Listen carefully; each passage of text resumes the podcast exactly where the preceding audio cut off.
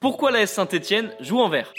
Tu pourrais penser que c'est les couleurs de la ville, mais non, rien à voir. Les couleurs de Saint-Etienne, c'est le bleu et le jaune. En 1919, l'AS Saint-Etienne voit le jour sous le nom de l'amicale des employés de la Société des magasins Casino. What?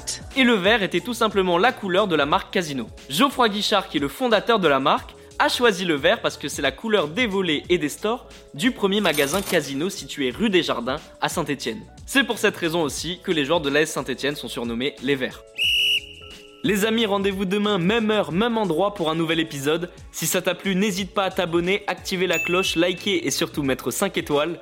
Et oui, j'allais oublier, si t'as une question, peu importe laquelle, il a jamais de questions bêtes, pose-la en commentaire et j'y répondrai dans un prochain épisode.